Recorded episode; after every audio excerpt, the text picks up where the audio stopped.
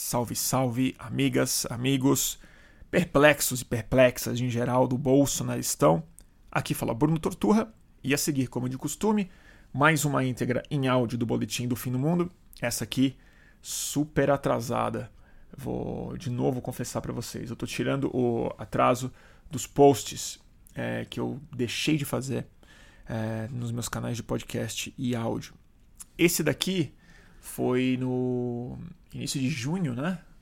É, acho que não me lembro mais exatamente o dia qual foi. Mas ele é uma leve bem uma leve especial, inesperada.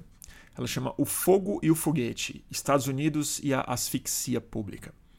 Foi no dia que os protestos do Black Lives uh, Matter nos Estados Unidos, uh, na esteira do assassinato e na indignação pública uh, em torno do assassinato do George Floyd, é, tomaram as ruas de várias capitais e a mídia realmente caiu a ficha.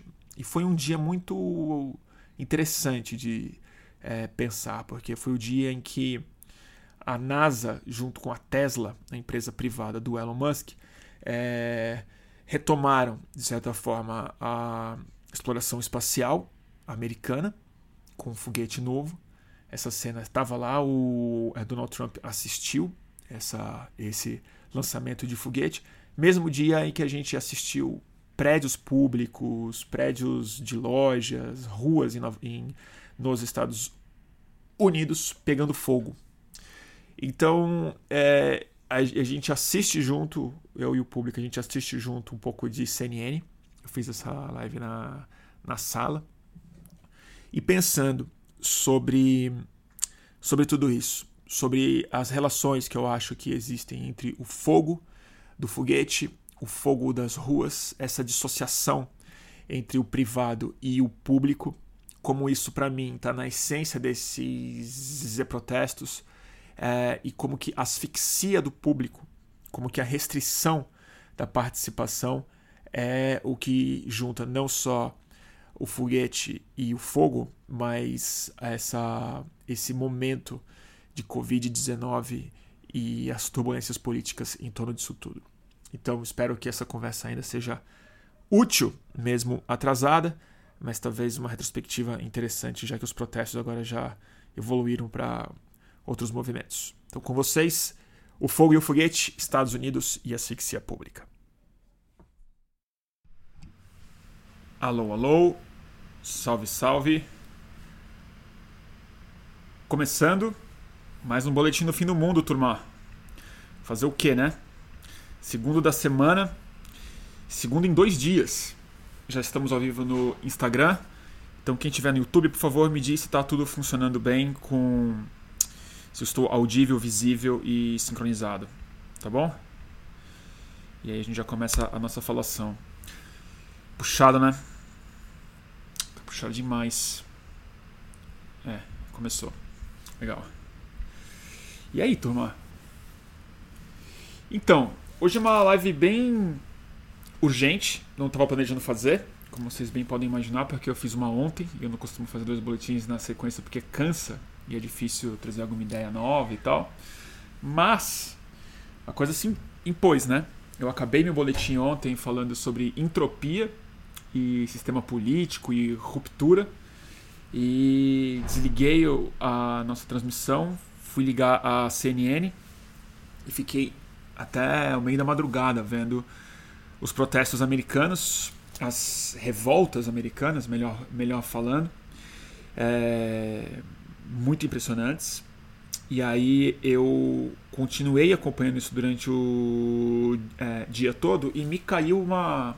Não foi uma ficha, porque não caiu exatamente uma ficha, mas fiquei muito impactado pela, pela reação pública e pela não correlação feita entre os protestos acontecendo no chão e o lançamento do foguete do Elon Musk, em, claro, feito junto com a NASA, mas astronautas contratados para uma empresa é privada, a SpaceX, né, Espaço X, e com o objetivo de exploração espacial com fins lucrativos para uma empresa.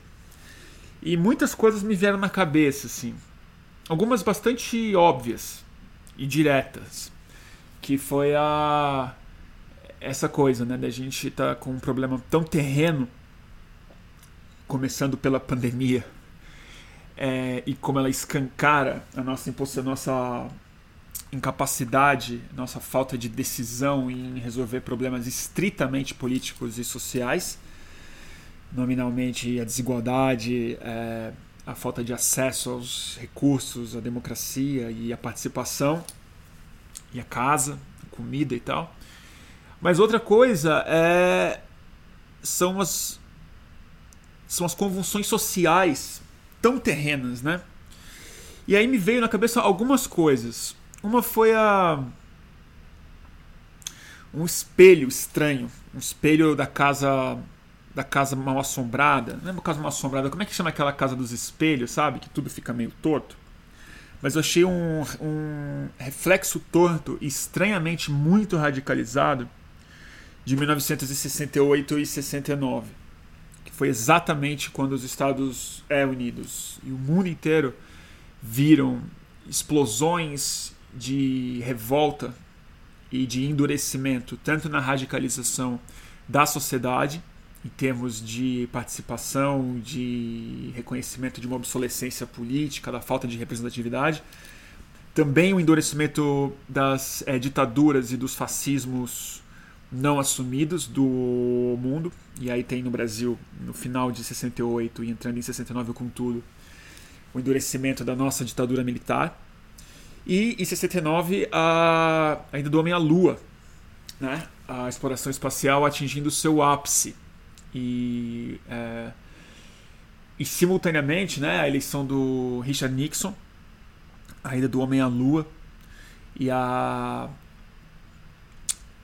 essa essa coisa estranha, esse projeto civilizatório científico branco de prova de, um, de uma força geo, é, geo, é política botando o homem na lua, enquanto simultaneamente a ainda estava enfrentando o é, trauma do assassinato do Martin Luther King da reação eleitoral reacionária americana em relação aos avanços dos é, é, avanços raciais, civis, sexuais e artísticos que haviam sido é, conquistados de 63 até 68. E, eu vi esse reflexo hoje colocado de maneira novamente um espelho torto assim, porque o poderio espacial, que hoje é retomado depois de 10 anos, como uma nova prova de força, não geopolítica nem científica, porque não foi um feito extraordinário mandar astronautas para o espaço novamente, porque isso já estava muito conquistado, mas o, a força que foi demonstrada nesse voo de hoje, a força do poder é privado, a força das empresas, a força do é narcisismo, de um CEO é, narcisista, apocalíptico, diga, um negacionista em parte da pandemia que a gente está passando, um cara que se recusou a cumprir as ordens empresariais do estado da Califórnia, ameaçando retirar sua fábrica do estado da Califórnia caso não fosse autorizada a volta da fabricação dos seus automóveis elétricos. É, e, e endeusado como um visionário e eu acho que ele tá junto com o Donald Trump hoje, vendo esse foguete subir, como prova de que agora a NASA está trabalhando como agente direto mesmo do empoderamento de uma empresa baseada no narcisismo de um outro homem. Esses dois narcisistas reais, o Donald Trump e o Elon Musk, na Flórida hoje, vendo esse foguete ia subir. A imagem do fogo e da fumaça me veio na cabeça completamente. O fogo do foguete indo para cima e, a, e o fogo no chão, né? pegando casas e delegacias e instituições e, e as pessoas. Né? E como essa tensão que nos Estados Unidos está colocada de maneira tão é, inescapável, né? a tensão racial, que às vezes eu não acho que é um termo muito correto mesmo, porque quando você fala que tem tem uma tem a tensão eu acho que você cria uma falsa equivalência entre, entre as duas raças, né? branca e negra, quando na verdade não é um, não é um cabo de guerra, não é tenso. é uma opressão ainda, né? É uma pressão econômica, política, psicológica em cima de em cima dos negros mesmo e tal, que no fundo não é tensão, é eco da escravidão que não foi resolvida na cabeça das pessoas. E essa ideia que às vezes se manifesta maior ou menor em termos de supremacia branca, né? E aí me veio essa essa urgência, assim, vendo o, os protestos começando à tarde, de novo, já muito violentos, de fazer uma live para discutir esse tipo de coisa aqui. E eu acho que tem uma coisa que que está em comum que a gente nem citou aqui ainda, mas que no meio disso tudo a gente está vivendo uma pandemia. E aí eu estou vendo hoje aglomerações massivas de jovens e pessoas que estão se colocando em risco e colocando o país em risco num outro nível, no nível da epidemia, mas vendo a urgência da luta por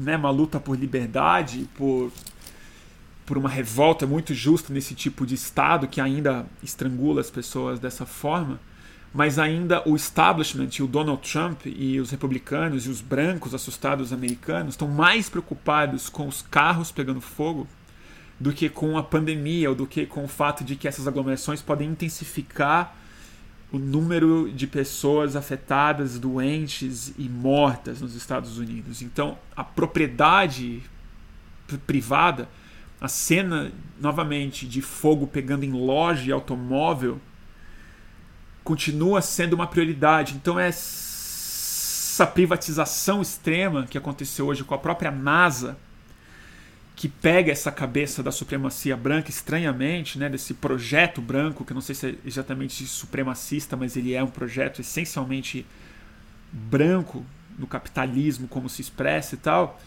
ele realmente põe a propriedade como a coisa a ser preservada e não a vida, né? E acho que é isso que está em jogo. E evidentemente que na questão negra, na questão racial, isso fica muito mais óbvio mas é bom que a gente não tire de vista isso, né?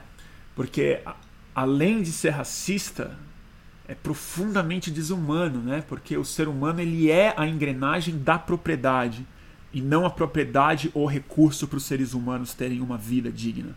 Mas é a propriedade para ser para ser digna, ela precisa usar a vida das pessoas. E é para isso que a polícia está ali, é por isso que o Elon Musk é tratado como um visionário num dia como hoje, em que, na minha opinião, esse cara deveria tomar uma vaia. E para mim é muito maluco, porque assim.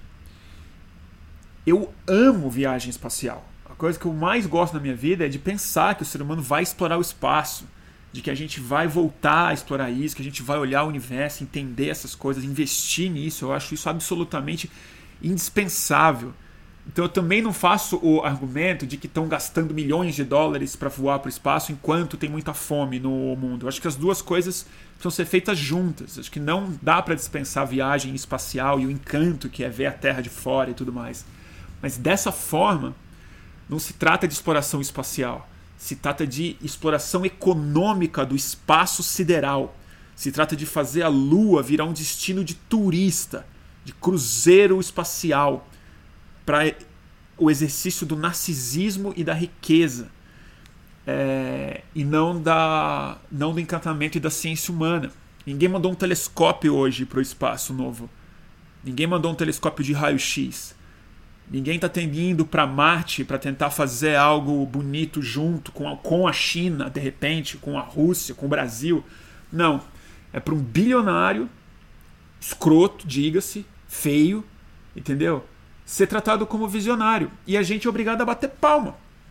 Que os terraplanistas chuparam uma manga hoje. E a gente não chupou manga, não? Então, dito isso, eu vou ver um pouco de CNN junto com vocês, porque eu tô, per tô perplexo. Tô em Los Angeles aqui, vendo Los Angeles. É... Tô vendo CNN. Então quem tá no. Quem tá me vendo pelo YouTube, vai poder ver um pouco da. Quem me vê pelo YouTube vai poder ver um pouco da CNN junto, porque eu vou botar aqui no meu. Deixa eu ver aqui se eu vou conseguir fazer funcionar, gente. Eu acho que eu vou. Aí eu tô vendo um policial falando em Los Angeles. E tem tantas dimensões esses protestos de hoje que eu não sei nem por onde começar, cara. Não sei nem por onde começar. A Jaque tá falando aqui, vai ter ato no. É domingo? No Brasil, é isso? Vai ter, Jaque? É isso mesmo? Jaquindia. Jaquindia. Então, eu acho isso muito maluco. Eu, eu tive uma conversa na sexta-feira, que eu devo colocar no ar amanhã, com o Safatli. E o Safatli tá querendo voltar pra rua. Tá, tá querendo. Acha que tem que ter protesto de rua sim no meio da pandemia. E para mim eu ainda fico um pouco chocado com isso, com o fato de que a gente realmente ligou uma uma outra uma outra chave e o louco é que são os dois países, né? Estados Unidos e Brasil, que são os dois piores presidentes do mundo, que colocaram os seus países no centro da pandemia e que conseguiram produzir o maior número de mortes por dia, no curto prazo, absolutamente evitáveis, com o mínimo de racionalidade e recursos que os dois países tinham para lidar com essa situação, e conseguiram uma outra proeza, que é tanto nos Estados Unidos quanto no é Brasil, no meio da maior pandemia da história, a pandemia vira notícia de segunda página, porque agora as crises que, estão vivendo na sociedade respectivas, brasileira e americana, é, tomaram o protagonismo. E não digo que tomaram o protagonismo da pandemia, é que a pandemia e a crise social e econômica e política e de mentalidade política viraram uma coisa só. E a pandemia virou secundária de fato porque ela nunca vai ser resolvida se não resolver o problema número um, que é sobre que modelo de Estado, sobre que modelo social, sobre que pacto que a gente está estabelecido para lidar com a pandemia e com tudo, todo o resto que ela escancara. Racismo, desigualdade, casa, comida, fome, salário. É uma piração que a gente está vendo, né? Piração completa. Deixa eu voltar minha câmera aqui pro, pro YouTube.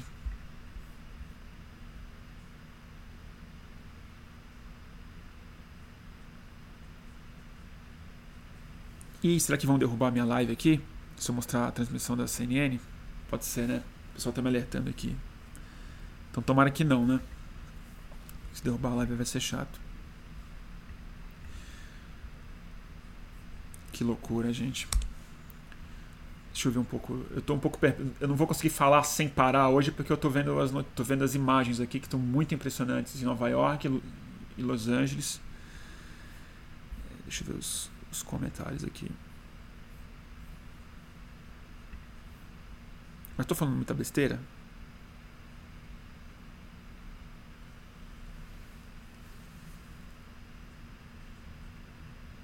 É, né? E tá uma quebradeira desgraçada nos Estados Unidos, né? Outro aspecto aqui que tá bem. Deixa eu ver, CNN Breaking News, vamos ver. Deixa eu ver um pouco de notícias até pra saber o que falar.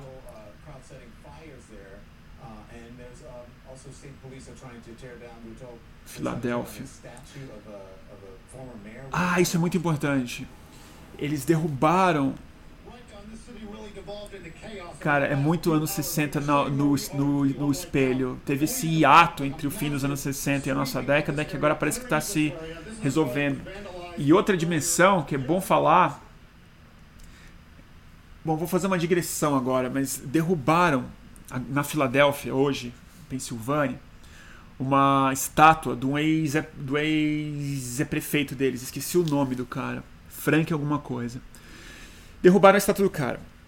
Olha que, olha que loucura. Esse cara foi prefeito da Filadélfia justamente entre fim dos anos, no final dos anos 60 até 71, 72, se eu não me salvo, salvo o engano. E antes de ser prefeito da Filadélfia, ele havia sido comissário de polícia. E ele foi um comissário de polícia que, como policial, perseguiu, bateu e foi muito duro com os Black Panthers e com os ativistas negros daquela época, no final dos anos 60. E como prefeito, e como político, ele foi contra a separação, aliás, contra o fim da separação entre negros e brancos nas escolas, a dessegregação escolar, que foi o estupim da, das grandes brigas dos anos 60 por liberdade racial nos Estados Unidos. E esse cara foi prefeito da Filadélfia, no, junto com a eleição do Nixon. E tá aqui, ó. De, eles derrubaram a estátua dele. Tá ali no chão. Olha que imagem é essa, gente do céu. vou botar aqui. Que loucura. Ó, quem tá vendo no, no YouTube, é aquele cara ali, ó. A polícia levantou, a polícia montada, a polícia de cavalo, levantou a estátua do prefeito racista que foi comissário de polícia nos anos 60 e foi eleito na estrada reacionária que a sociedade americana assumiu depois da explosão de liberdade dos anos 60.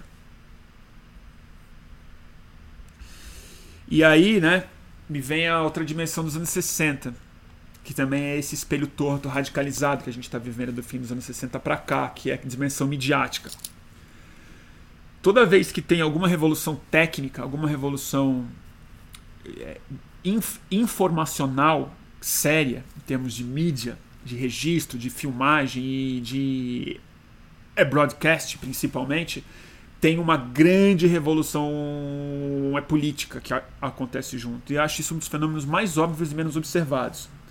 Você pensa na ascensão do fascismo, a gente sempre explica por razões de ressentimento econômico e psíquico mas tem uma razão muito forte do aparecimento das massas fascistas, que foi a é, difusão da mídia de massa, do rádio ser uma mídia que chega em milhões de pessoas ao mesmo tempo. Não é à toa que a voz do é demagogo ajudou a organizar tudo.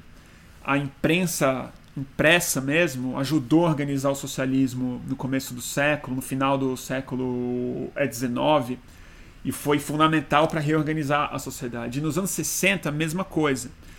Com a com a ampliação do uso de TV e o fato de que as câmeras foram para a rua com muito mais facilidade fazer esses registros e a revolução técnica dos próprios discos, da TV a cores, de uma série de coisas que começou a aparecer já, fez com que os protestos dos anos 60 tivessem esse caráter midiático pop muito forte daquela época. Eles começaram a virar não simplesmente manifestações, mas espetáculos. Maio de 68 foi exatamente isso. Nos últimos anos, a minha geração, a geração de muita gente que está vendo aqui, pegou uma outra revolução de frente. A gente participou disso intensamente, que foi como a internet, o smartphone, a rede social fez com que o espetáculo virasse uma outra coisa de manifestação, hiper individualizado, é, feito mais organicamente, entre grandes aspas, pela internet, é, o uso de celulares, de transmissão ao vivo. E hoje eu acho que ficou isso muito claro, porque a CNN, os canais que estão passando, viraram radicalmente mídia ninja, câmera na mão, livres para andar no meio da manifestação. Mas os manifestantes, é isso que estou muito interessado, eles têm uma consciência da imprensa tão misturada neles mesmos que já não existe qualquer fronteira entre o repórter de TV e o manifestante que fala, interrompe e não agride exatamente, mas ele não entende isso como uma separação, ele não, porque está todo mundo fazendo a própria live, fazendo a própria selfie. E aí me vem na cabeça que o Donald Trump e o Bolsonaro são também o reflexo disso, desse novo fenômeno midiático em que a grande massa de pessoas que está participando dessas manifestações não está na rua, mas ela está nessa nesse tempo real de uma política ao vivo maluco e lidando com ansiedades que não tem a ver exatamente com o protesto em si, mas é com essas novas super identificações estéticas de emoções, medos que não estão mais mediados por âncoras e por poucas narrativas mas por campos de identificação é, absolutamente novos. E é nessa esteira que eu acho que entra o Donald Trump e o próprio Bolsonaro. Porque a grande diferença que a gente está passando hoje é que o Bolsonaro e o Donald Trump estão olhando essa situação, e eu temo que eles podem ter certa razão, como uma grande oportunidade de amalgamar o, o medo e o afeto principal que eles precisam é, ganhar as eleições. Então eu estou bastante preocupado com a forma como o Donald Trump está assumindo que isso é uma guerra racial de fato. Como ele convocou para a defesa dele, para aparecer na própria rua, a turma do MAGA, que ele fala, que é o, né, que é o povo dele, o Make America Great Again, a turma do Chapeuzinho. A turma que defende a polícia, né? E como isso tem esse aspecto, né? Como que a polícia virou essa interface do Estado a única, a última interface do Estado que as pessoas reconhecem, seja como inimigo como aliado. Mas parece que os políticos, os congressistas, o, o judiciário, os procuradores, o próprio presidente funciona mais como um pivô, mas não como um líder. A única faceta do Estado que está em disputa de verdade é a polícia, ou como antagonista ou como representante real. E acho que isso vai se intensificar nos Estados Unidos agora, porque isso é a essência da guerra racial mesmo. Que não é racial, no fundo, né? Só. É, é cultural e econômica, né? Então no Brasil a gente vai ver isso acontecer também. O Donald Trump e até Partido Democrata. Vi uma senadora democrata de Minnesota falando hoje é, que os anarquistas, veja bem, os anarquistas estão sequestrando o movimento pacífico para impor a sua agenda radical e a desordem. Tá falando de entropia ontem, né? Acho bem complicado o que está acontecendo. Bem complicado.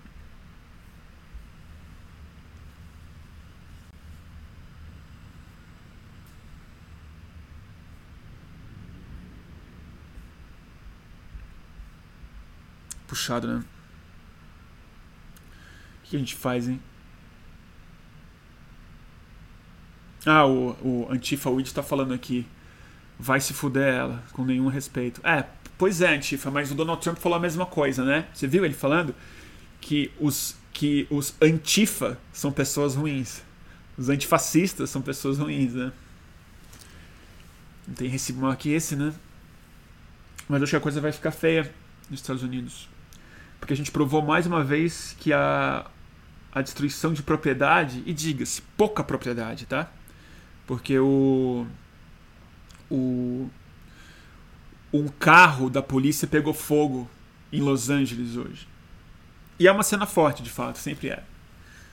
Mas é um automóvel, vamos dizer, né? Um automóvel. Ele ficou no ar na CNN por pelo menos meia hora, que eu vi, ao vivo. E com um tom muito grande, grande eloquente.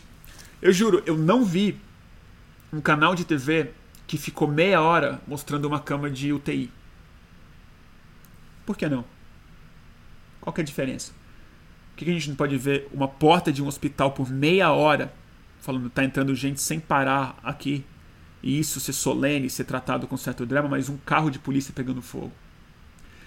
Eu acho que tem a ver com a propriedade, que choca as pessoas mesmo, porque a gente foi condicionado a assim a projetar o nosso sucesso, nossas nossas expectativas fora e não e não como, como seres vivos, né? mas como seres econômicos.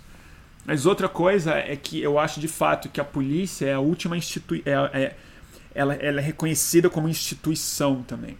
Ela é reconhecida como o poder. Né? Mas eu acho estranho que a gente está se acostumando muito rápido com esses números altos de mortos. Muito rápido. E e está entrando num outro transe, inclusive a turma de esquerda, a turma progressista, a turma que está preocupada com a manutenção da vida, que ficou horrorizada e justificadamente putíssima com a execução desse, desse, desse homem em Minneapolis pela polícia. Mas essas pessoas também estão indo para a rua se, se arriscar de maneira muito perigosa em grandes aglomerações no meio de uma pandemia no, no país que mais tem caso. Muito chocante ver isso. Que até ontem, gente, até anteontem, a gente estava falando que as pessoas não podiam ir pra praia, cara. E agora tá assim. Bem impressionante. Não, não tô nada otimista em relação a esse tipo de coisa, não. Acho que os manifestantes estão cobertos de razão. Todas as falas muito bonitas que eu ouvi hoje do Killer Mike, daquela daquela dama que eu, que eu não sei o nome, um, um, uma moça negra que fez um discurso maravilhoso sobre, sobre as lojas que pegaram fogo e sobre o estado de emergência da população negra nos Estados Unidos, do é Cornel West. É, acho que eles estão cobertos de razão. Entendo a revolta. Pessoalmente, estou cagando para a quebradeira. Mas eu não acho que a gente está num, numa boa situação.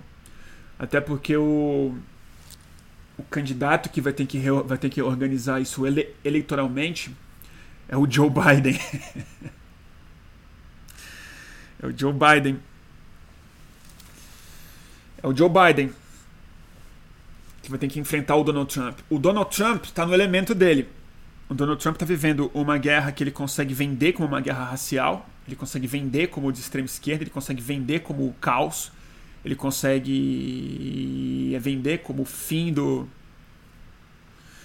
fim dos Estados Unidos que ele quer reconstruir, branco, e, é, livre de mexicano, de preto, de, de esquerdista, de, de divergência. Mas o Joe Biden não consegue sintetizar isso de jeito nenhum. Ele não tem nem sanidade para isso mais. Ele tá gagá, tá perdido. Ele representa o que tem de pior da política americana, que eu acho que no fundo o Donald Trump é mais o sintoma de uma coisa que o Joe Biden é a causa de verdade, que é um establishment absolutamente comprometido com a propriedade, com Elon Musk, com o projeto de privatização do espaço sideral que a gente viu hoje acontecendo naquele foguete. E essa coisa louca, né? Do foguete sair da Terra. O foguete está indo embora. Dois homens brancos, pago pelo Elon Musk, indo embora daqui, cara. Da Flórida. A casa do, do Donald Trump, Mar-a-Lago. Onde o Bolsonaro pegou Covid, trouxe para cá. Disney World aquele lugar onde a classe média brasileira já não pode mais ir. Puxado.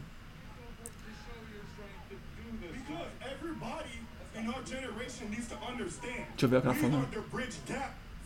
From our father's generation to our younger generation. We are the bridge gap. If we want change, our generation has to step up right now and demand that change.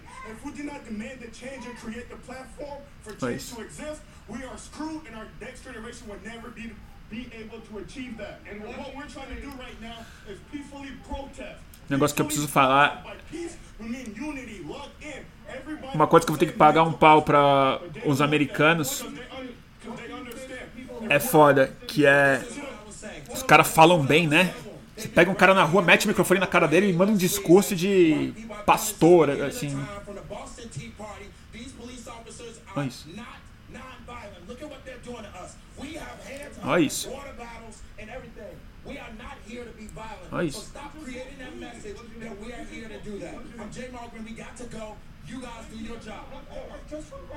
We are not here to cause a disruption, but we are here to cause distraction. What do you say to the people who are making Olha isso.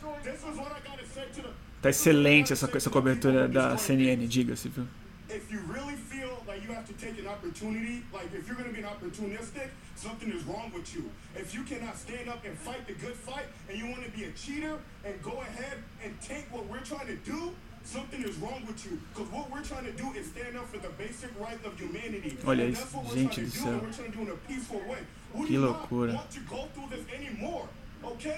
I want to be able to go in a white neighborhood and feel safe. I want to be able when a cop is driving behind me, I don't have to Olha que loucura. Okay? Perfeito. I want to be able just to be free and not have to think about every step I take.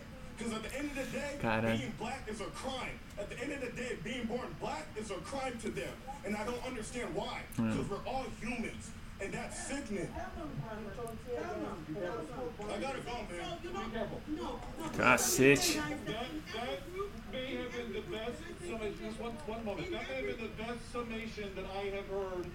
E os repórteres estão super envolvidos emocionalmente, eles estão, estão tão enfiados no negócio E vou te falar, eles falam bem mesmo. E alguém colocou aqui que educação básica. Não acho que educação básica de escola exatamente. Acho que tem uma coisa, de, uma coisa cultural mesmo.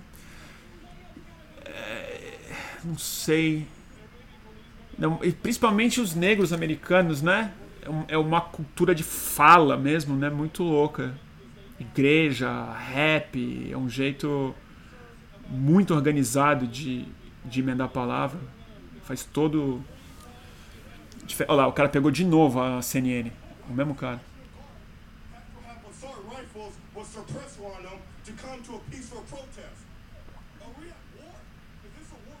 É. Que loucura. Tô vendo na televisão, gente. Ninguém tá perguntando aqui. CNN. Tô vendo na CNN na televisão. CNN americana, tá? É, e o Brasil é isso, como o Vinícius Félix bem colocou aqui é, William Vac comentando essas manifestações. Brasil, né, gente? Brasilzão de meu Deus. E vou repetir uma coisa que eu falei ontem na.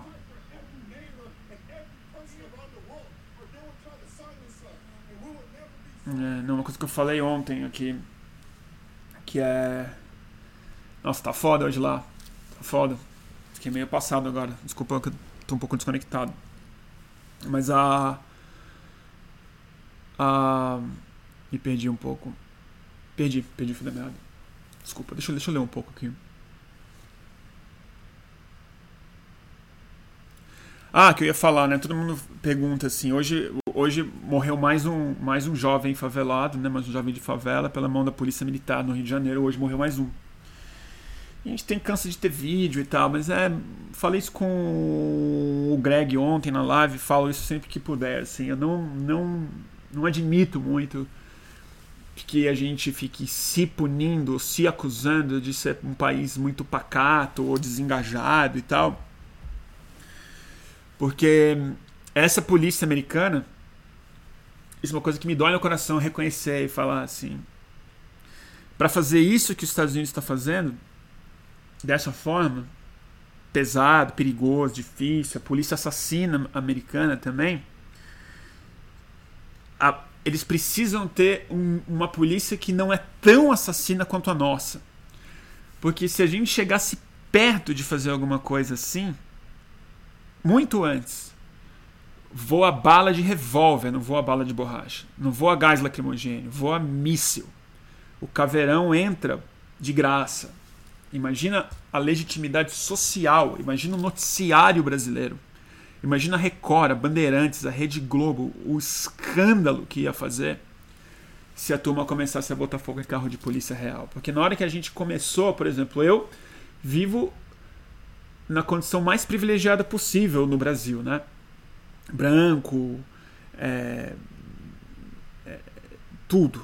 Hétero, tenho, tenho trabalho, dinheiro, sou jornalista, não sou estereotipado de nenhuma forma eu tomei repressão mais dura do que esses caras estão tomando nos Estados Unidos hoje, bem mais dura, bem mais violenta, porque eu estava basicamente passeando na Paulista pedindo a legalização da maconha.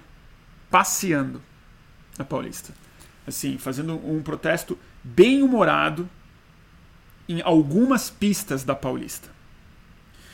Quando os brasileiros começaram, meia dúzia de brasileiros começou de maneira organizada, organizada, não destruir loja, comércio, loja de departamento, nada. Começou a destruir sistematicamente, planejadamente, vidraça de banco. Entendeu? O Brasil olhou e falou assim: melhor, melhor o fascismo. Terrorista. Terrorista. Aí assim, eu fico lembrando da querida Buba, que eu fiz a entrevista com ela, do Raul, do Raul, do Raul Santiago, do alemão, a Buba de Acari. São jovens de favela, ativistas, nunca botaram fogo em nada, nunca tiraram pedra em nada, eles simplesmente filmam, se comunicam e falam positivamente sobre a sua comunidade e criticam o trabalho genocida que a polícia militar faz lá.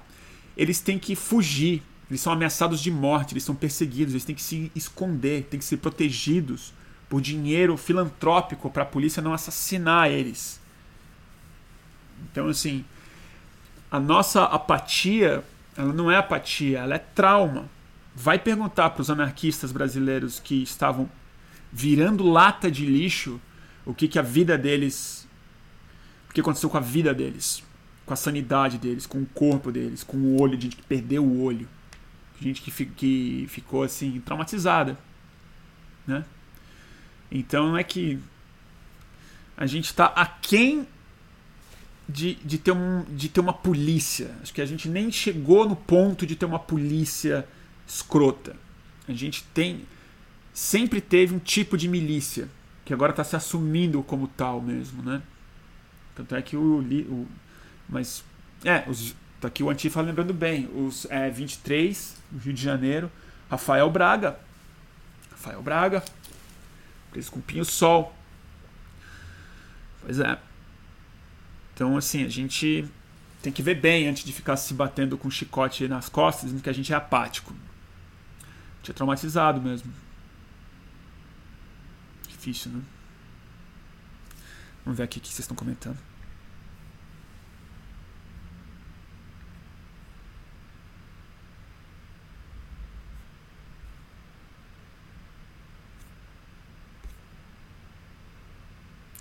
Ah, o caso militar infiltrado, essas coisas. É, isso aqui alguém está colocando.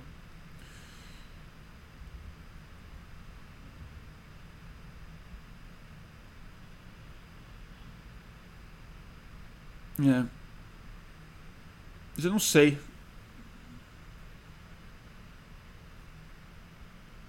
Então amanhã vai ter, vai ter Antifa protestando junto, indo pegar os bolsonaristas, é isso? O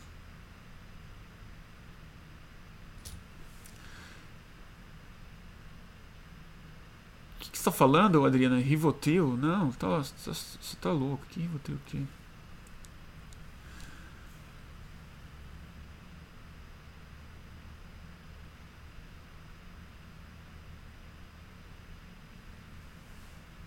Ah, tem uma bolsonarista aqui, é isso?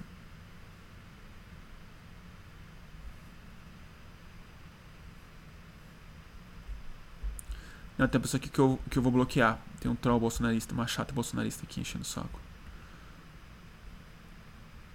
Ocultar o usuário do canal. Tchau.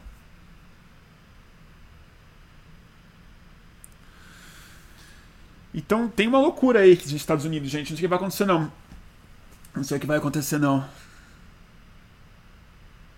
Tá muito louco ver a imprensa americana reagindo a isso. Porque eles estão patinando mesmo. Porque a reação normal deles, se fosse o Obama presidente, eles estariam certamente assim, tipo, avacalhando, falando, estariam espinafrando muito mais. Mas eles precisam manter um, um, grau de reconhecimento da legitimidade dos protestos por causa do, do é Donald Trump, que é o cara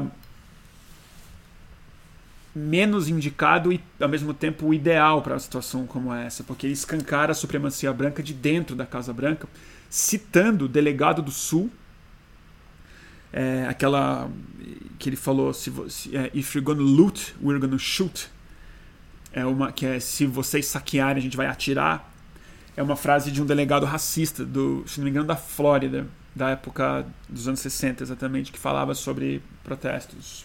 É, que viravam um pouco mais agressivos naquela época. E tá falando de soltar os cachorros em cima. Cachorro, vicious é dogs em cima das pessoas, dizendo que são extrema esquerda, são os antifa, e é, dizendo que vai soltar o poder ilimitado do exército em cima dessas pessoas.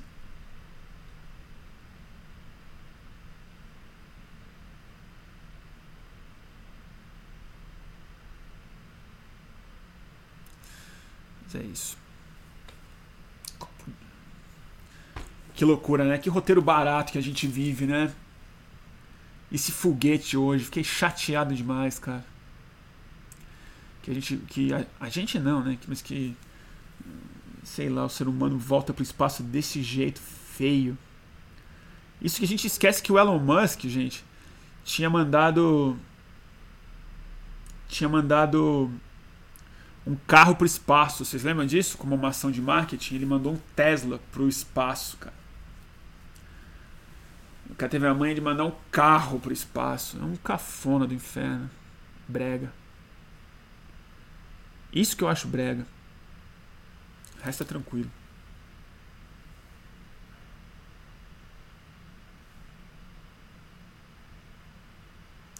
Narcisismo. Narcisismo. Tem um aspecto que eu acho interessante dessa manifestação, que eu acho que ela se conecta com Hong Kong de, de um jeito maluco. Esteticamente falando, mas não é estética só, acho que é uma tendência total agora. Como que a pandemia ela organizou uma outra coisa, né? Que é a máscara, é o anonimato.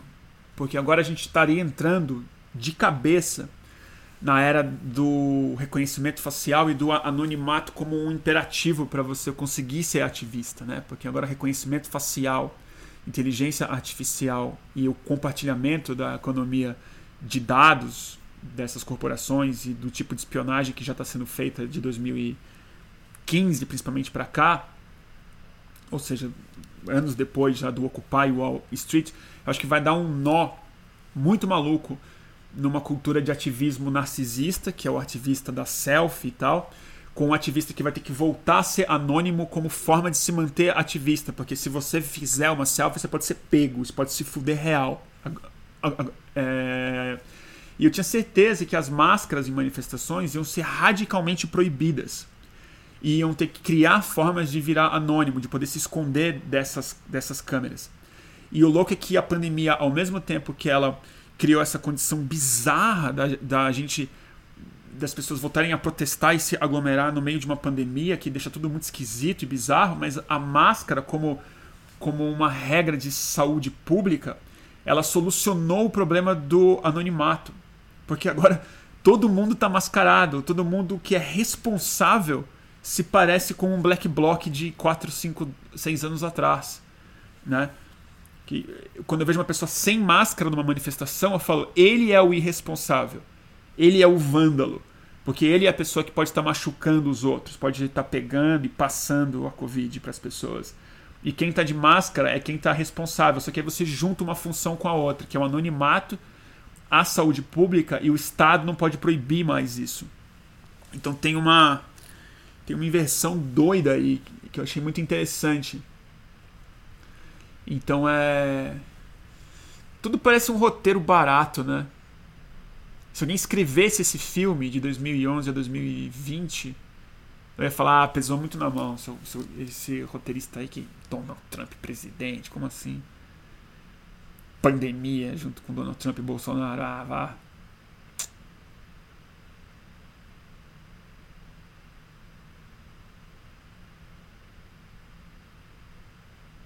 Cura, né?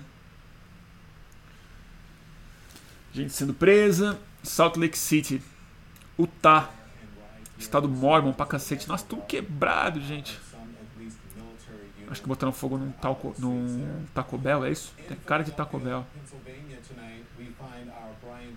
O programa do Don Lemon, que é um bom âncora da CNN, aliás.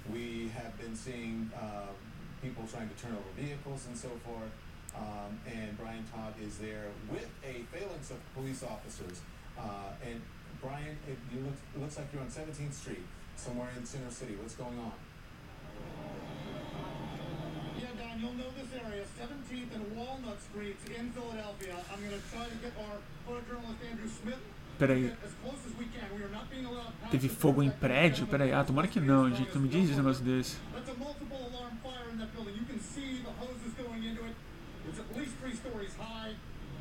botaram fogo num prédio.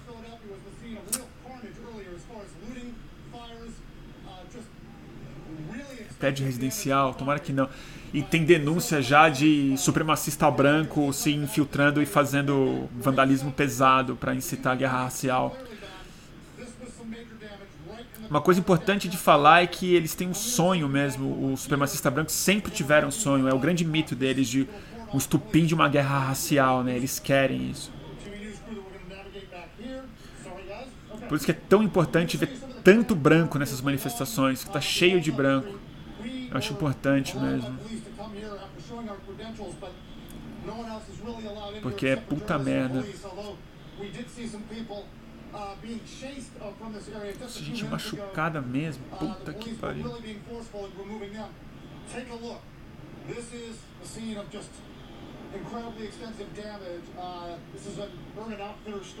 Saquearam uma Urban Outfitters.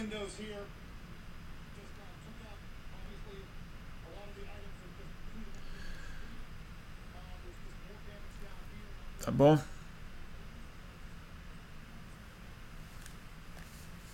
Dureza, né? Estão perguntando se eu tô nos Estados Unidos. Não, gente, eu tô em São Paulo. Tô em casa em São Paulo, vendo CNN na sala, por isso que eu não tô no meu escritório. tô vendo TV.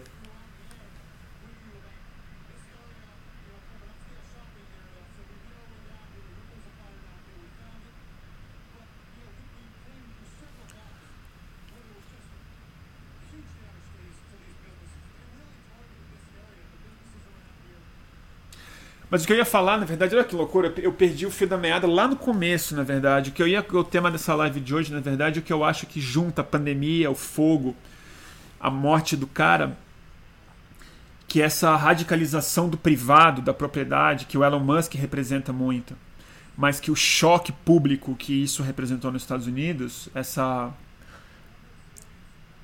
essa priorização agora, esse, esse, escândalo que ficou maior do que uma pandemia. As pessoas estão mais escandalizadas com vidraça quebrada e carro de polícia que virou no chão do que com a pandemia. Vi, vejo o Donald Trump e a própria reação que a imprensa está tendo em ficar meia hora em carro pegando fogo. Eu acho que isso, no fundo, é a asfixia, fazendo um paralelo com a Covid, com a morte do cara, é a asfixia do público. O sentido público o sentido da coletividade, o sentido das coisas que são de todos, o sentido social e das propriedades que não são propriedades, mas elas são compartilhadas, a rua, a vida, as é, liberdades, o direito de morar, de andar, de ser respeitado pelas instituições, pela polícia e tudo mais, e o direito de explorar o espaço publicamente, né? coisas desse tipo. Eu acho que o que a gente está passando é uma convulsão de uma tosse social mesmo, de um espasmo social, melhor falando, pelo sufocamento da ideia do público.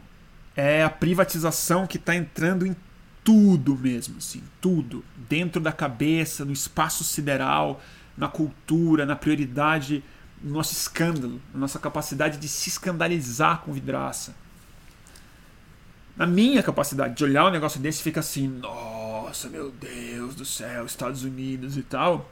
Sendo que eu fiquei mais de olho nisso hoje, chocado e ansioso com essa situação de hoje, do que com os mais de mil mortos brasileiros hoje.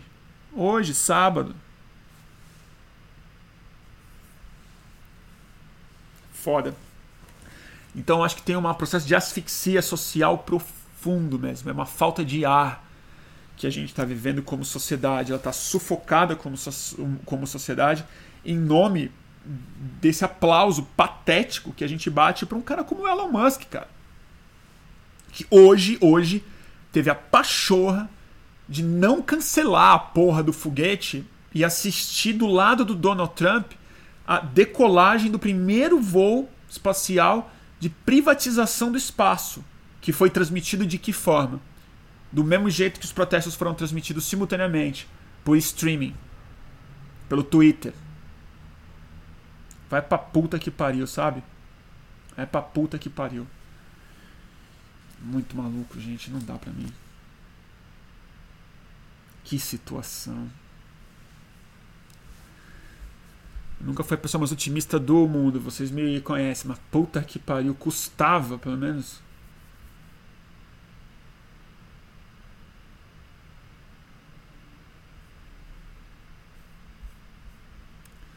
Nossa, é um enema de notícia ruim.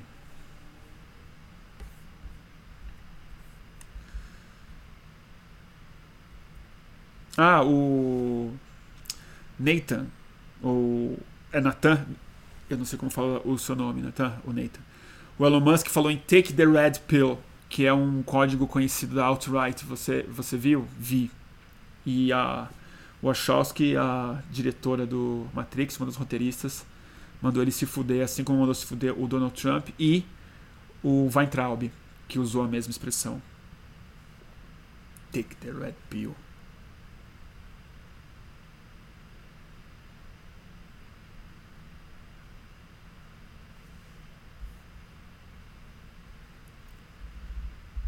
Ah, o Roger fez um comentário maravilhoso aqui do YouTube o Elon Musk é o velho da van dos Estados Unidos. Cara, ele é o velho da van dos Estados Unidos, cara. Ele é o velho da van dos Estados Unidos. Estão saqueando uma outra loja aqui. Peraí, estão saqueando uma loja na frente da CNN. A turma nem se importa. É muito louco isso. Uau. Pior é que a minha família, minha mãe, meu pai, minha irmã moram em Los Angeles. Então eu tô de olho muito.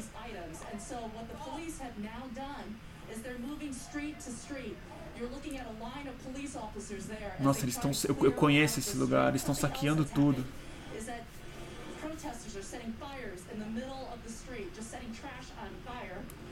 Eu tive a impressão que eles iam saquear uma loja de maconha, mas eu, eu acho que eu tô errado. Ah, em Fairfax, achei que era outro lugar.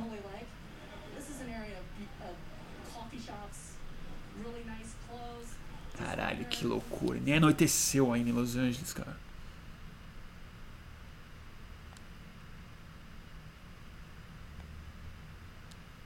O velho da Tesla, alguém tá colocando aqui. É muito bom o velho da Tesla. Filha da puta, Elon Musk, vou pagar pau pra bilionário. Não tá licença. O dia que eu fizer isso, por favor, me internem. Só da pessoa ter um bilhão e se manter com um bilhão, não dá, cara. Se ganhou, no seu colo um bilhão, juro. Dá. Vai, vai dando esse dinheiro aí. Nem vem. Não vem ficar com esse dinheiro, não. Senão não dá.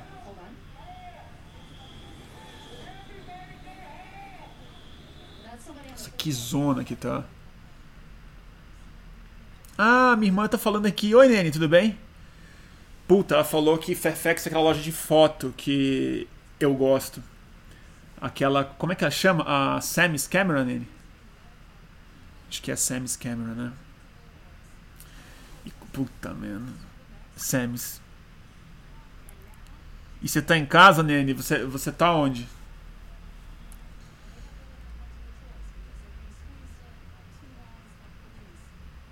É, a Samus Camera eu já comprei câmera lá.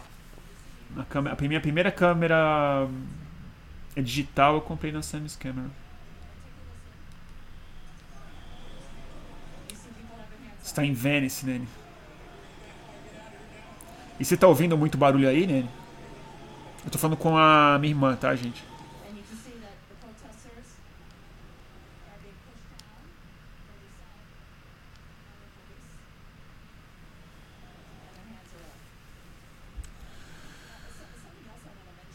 Teve protesto aqui na frente, toque de recolher. Você não me sai na rua não, NN, que eu não quero que você pegue a Covid nem respire gás lacrimogênio, que você não pode. Eu vou falar, eu se tivesse em Los Angeles eu não ia na manifestação não. Eu acho uma loucura a coisa da Covid. Eu não ia conseguir. Tá uma loucura, né? Eu sei. Cacete.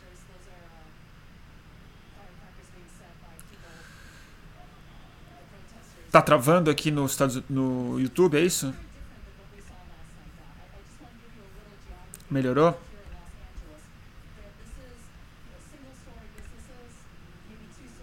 Deixa eu ver se melhora se eu trocar minha rede aqui, peraí.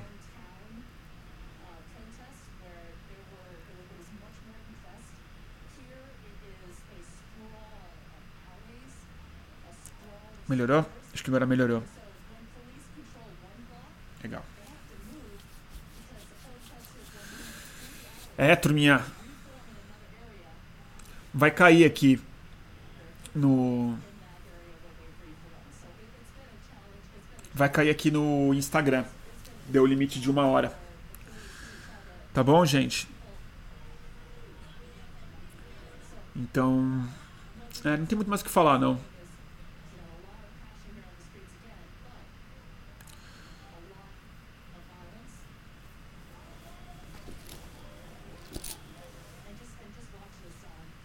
A, a live fica salva assim, gente, tá? E tem no YouTube de qualquer forma, para quem quiser ver depois, é, é youtube.com.br. É super fácil achar as minhas lives.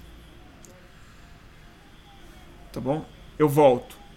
Eu vou desligar aqui e volto em um segundo, tá bom?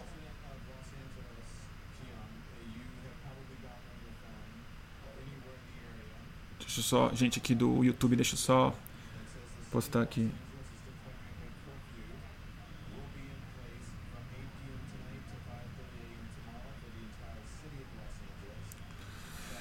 É, DFM. Deixa eu ver aqui. O fogo e o foguete. Foi. Deixa eu começar outro ao vivo aqui. Voltando. Como é que vocês estão, turminha? voltando no Instagram, enquanto eu leio aqui um pouco de comentário no YouTube.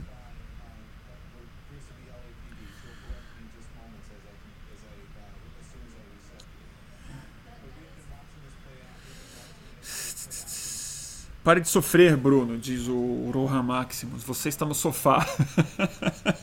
eu tô super no sofá. Mas ninguém que me acuse de ativista de sofá, gente. Quando o Brasil tava em, tava em rebelião aberta, eu tava todo dia na rua, transmitindo, tomando bomba, respirando gás, brigando com a polícia. Fiquei anos fazendo isso. É que agora não dá nem pra ir mais, né? Eu vou até em manifestação do Bolsonaro. Eu vou, vou em todas. Eu só, eu só não vou na pandemia, porque eu não tenho mais saco. Saco não, não tenho segurança pra ir.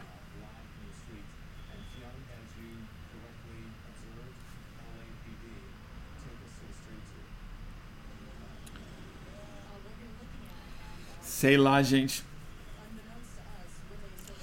Eu, eu pessoalmente, eu, eu não consigo, eu não consigo achar legal manifestação de esquerda nessa altura do campeonato, não, gente. Eu não acho que vai ter volume o suficiente para fazer um efeito real e bombástico na sociedade. Eu acho que a gente vai legitimar os débeis mentais da direita de algum jeito, que fala assim, ah, então se todo mundo se manifesta, então a direita está autorizada mesmo aí, vai parar de passar ridículo. E vai aumentar o contágio. A gente está longe do pico. A gente está longe do pico. Longe. E já está alto. A gente não pode colaborar. Agora é hora de ficar em casa mais do que antes. Era mais seguro protestar um mês atrás do que agora. E já não era seguro um mês atrás. Então a gente está aqui. A gente tá, tem que ficar em casa. Tem que achar um jeito. Tem gente que discorda e eu vou ouvir os argumentos, mas eu não acredito nisso. Ah, vamos manifestar com segurança. Como assim segurança? Ninguém está usando máscara no Brasil, ninguém sabe usar máscara. Ninguém sabe usar máscara. Baixa para falar, bota a mão, coça o olho. É, as pessoas não têm carro, vai todo mundo de ônibus, vai. Entendeu? Tá foda. E a polícia vai descer o cacete.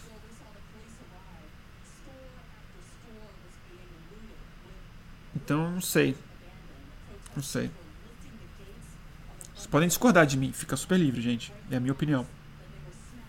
É a minha opinião, sim. Minha opinião é essa. E a Bel Coelho falando, e a manifestação antirracista de amanhã no Rio? Eu, Bel, eu não tô acompanhando de verdade. Eu não, eu não sei que manifestação é essa.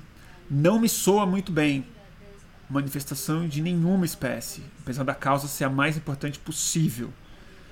Mas o que eu estou vendo em Los Angeles, eu estou muito preocupado com o tipo de aglomeração que está sendo feita. E, e quem mais se ferra no Rio de Janeiro, se aumentar a curva de, de contágio, vai ser a população negra. Então tem um argumento antirracista de manter o isolamento, né? Mas eu não sei. Eu não sei qual o protocolo de segurança que está sendo estabelecido e tudo mais. Eu pessoalmente não acho uma boa ideia. Mas falei o, o branco no sofá mesmo, né? Então, meu respeito a todo mundo que que que tem outra visão e, e estratégia para tentar lidar com essa situação da melhor maneira. Seja pandemia ou seja a coisa mais grave que a gente está passando, que no fundo é o governo Bolsonaro mesmo. Mas eu não pretendo ir.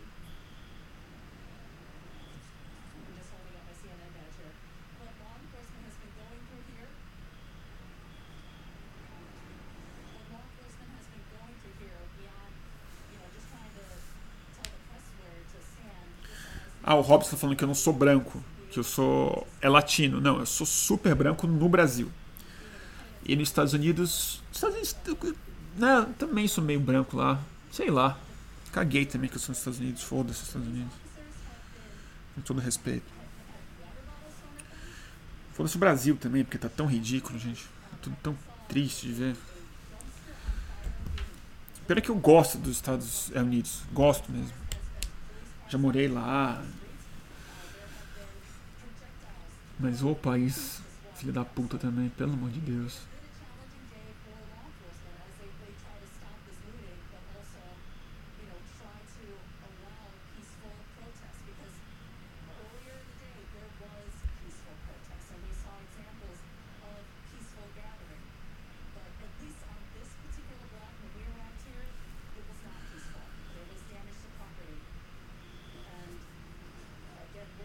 Tá bom, gente?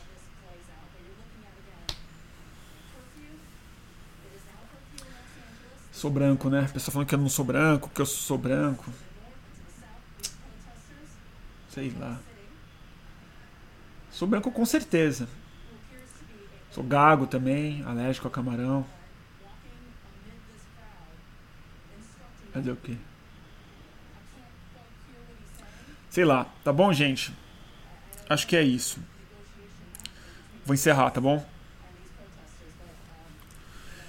É, não, eu tô falando que eu não sou branco nos Estados Unidos, né? Que o pessoal tá falando. É, sei lá. A última vez que eu fui para os Estados Unidos eu tive que ficar me explicando como eu nunca tive que me explicar.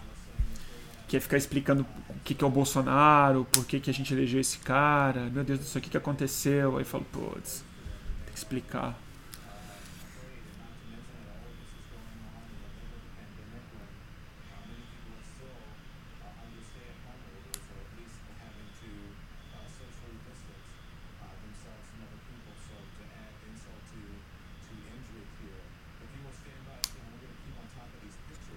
Jonas está pedindo aqui.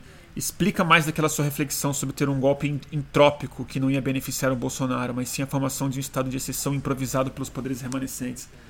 Pois é, eu acho isso, eu acho isso mesmo. Mas você definiu super bem já, Jonas. Vamos falar disso num outro programa, porque eu já tô cansado. Já passou. Tá tarde. E eu fiz. Fiz live ontem.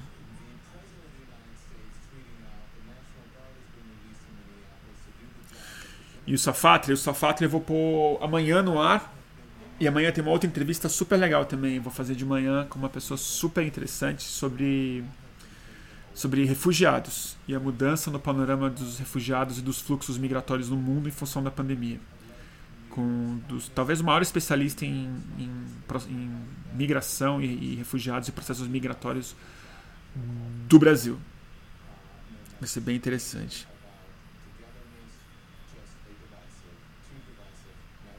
Então, um brinde.